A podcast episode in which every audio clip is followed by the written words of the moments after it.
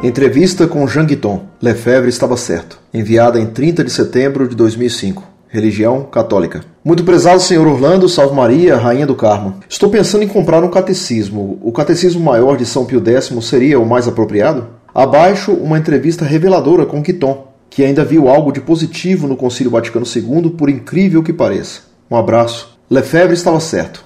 Diz amigo íntimo do Papa Paulo VI. No dia 11 de outubro de 1992, o trigésimo aniversário da abertura do Segundo Concílio do Vaticano, o jornal italiano La Stampa publicou uma entrevista com Jean Guiton, 91 anos, homem francês de letras, amigo de João XXIII e confidente de Paulo VI desde seu primeiro encontro em 1936 até a morte do segundo em 1978. A entrevista mostra um católico liberal, como seu amigo Papa Paulo VI, dividido entre a crença no mundo moderno e a crença na fé católica. As contradições podem ser percebidas linha por linha. Que sonho amável resolvê-las, mas se a Igreja Católica continuar a seguir semelhantes guias, ela só poderá despedaçar-se. Aqui está a entrevista como publicado em La Estampa.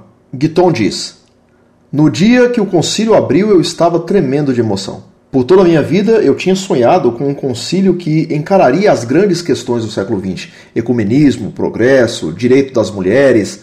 E assim foi, e eu fui o primeiro leigo na história a participar em um concílio da Igreja Católica. Isso foi há 30 anos atrás. O concílio foi perfeito, mas em sua aplicação, quantos erros! A fé enfraqueceu, mesmo a verdade perdeu força, a Igreja Católica abandonou proclamar-se a única verdadeira Igreja. Orou junto com os protestantes, com outras religiões. Nos seminários, Freud, Marx, Lutero tomaram o lugar de Aquino, Ambrósio, Agostinho. Essa é a razão pela qual Lefebvre agiu sozinho por conta própria? Responde Guiton. Paulo VI e o Papa Wojtyla deram-me a tarefa de encontrar uma solução para evitar o cisma. Eu falhei. Falar de Econe é muito doloroso para mim, porque quando você se debruça sobre isto, Lefebvre estava certo. Em que sentido ele estava certo? Guiton responde: A verdade não pode mudar. Se é branco, não pode tornar-se cinzento, vermelho nem roxo. E se a igreja possui a verdade, permanece idêntica a si mesma sob sua história. Quando Lefebvre disse que o concílio não pode mudar declarações solenes da igreja, em verdade ele dizia coisas que nós temos que concordar. Mas Lefebvre buscou sustentar-se em um caminho equivocado. Confundiu pertencer à igreja com pertencer a um partido. Que outras desvantagens há no período depois do concílio? Guiton responde: anarquia, o cura não obedecendo o sacerdote da paróquia, o sacerdote não obedecendo o bispo, nem o bispo cardeal, o catecismo sendo confiado a qualquer um que se apresente. Olhe, a próxima porta para mim aqui em Paris existem duas paróquias. Eles não dizem as mesmas coisas. Pergunte-se que coerência pode haver em um catecismo confiado a qualquer pessoa. O novo catecismo irá resolver as dificuldades? Guiton responde: Este é justamente o problema. Como os católicos podem ter que esperar 30 anos para descobrir o que é correto e errado, fazer ou acreditar? O novo catecismo devia ter chegado três minutos depois do concílio, não 30 anos mais tarde. Existem outras desvantagens? Ao que Guiton responde: a crise de vocações. Uma vez o concílio terminado, pensei que os seminários encheriam outra vez. Em vez disso, e então viemos a pensar que sinceridade era suficiente para fazer um cristão, mesmo se você é um ladrão ou um homossexual. Você necessita verdade, arrependimento, fé. Há uma perda da missa latina?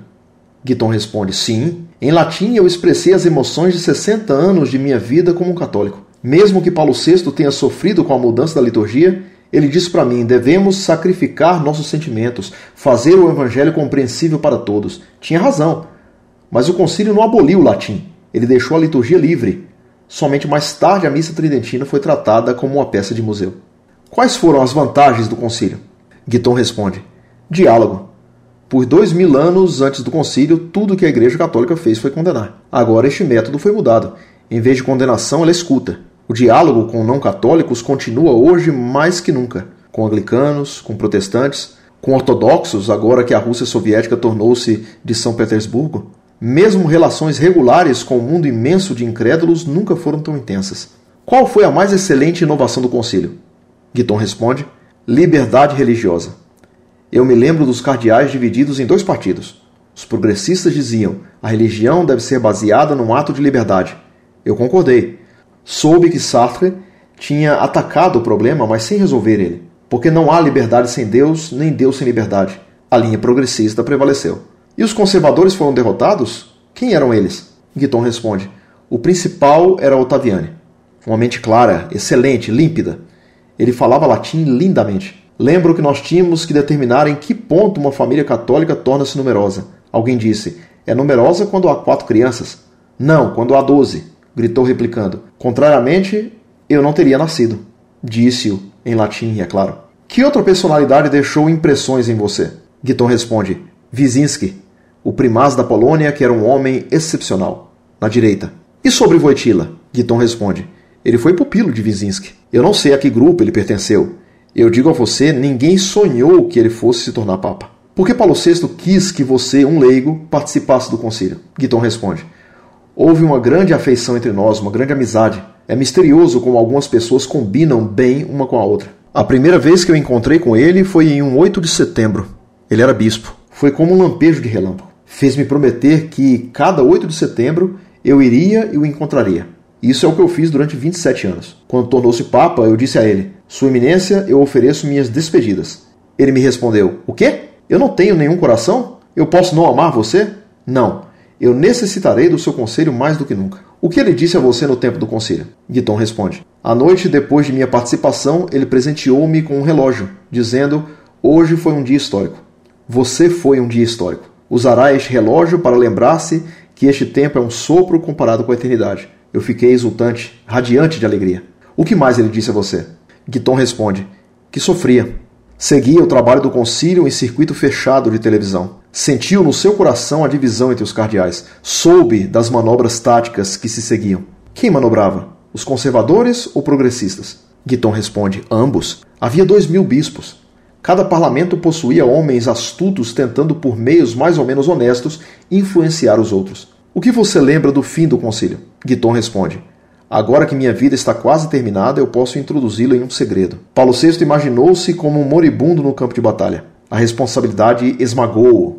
Um dia ele disse a mim: Deixa-nos encontrarmos-nos depois da morte. Foi o homem mais solitário do mundo, estava sozinho com Deus. Posso ver, o concílio foi o acontecimento do século. De Gaulle também disse assim para mim. Elogiei-o por salvar a França. Respondeu: Ah, mas você participou do concílio.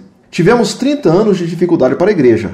Nós hoje ainda podemos nos chamar de cristãos? Guiton responde: Estes anos foram o triunfo de violência, a glorificação do sexo, da televisão, do dinheiro. O maior inimigo do cristianismo não é o ateísmo, que é visível e tangível. O inimigo invisível é a indiferença. E sobre consumismo, capitalismo? Guiton responde: Capitalismo é como uma gravata. Pode ser usada tanto para melhorar minha aparência ou como para me estrangular.